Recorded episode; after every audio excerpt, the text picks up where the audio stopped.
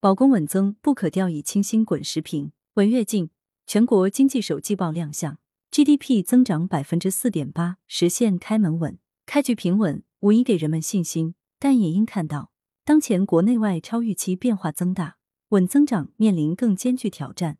就在首季报公布当天，全国召开保障物流畅通、促进产业链供应链稳定的电视电话会，专项部署保供工作。看似巧合，实则不无深意。在疫情多点散发频发的情势下，确保物流畅通、供应链和产业链稳定，既是现实所需，也关乎抗疫成败与经济发展。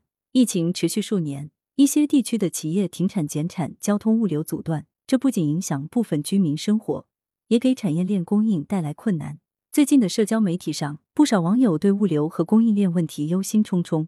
产业链是现代制造业的生命循环，任何一环断裂，都可能引发行业性瘫痪。物流畅通则是保障供应链的基本前提，一旦物流阻断，引发的很可能是全局性的后果。诚然，防疫管控与物流畅通是矛盾的，如何在阻断病毒传播的同时保证物流畅通，这是疫情防控的新课题。有的地方为此做出积极探索，如对物流人员的闭环管理和接力运输等等。总之，对疫情下的物流畅通，既不可回避矛盾，也不能简单化的一读了之。当前。防疫和发展必须两手同时抓。面对需求收缩、供给冲击、预期转弱的三重压力，稳增长需放在更突出位置，应更大发力。对于影响产业链供应的堵点，需及时疏通，不可掉以轻心。作者是羊城晚报首席评论员。来源：羊城晚报羊城派。责编：付明图，王俊杰。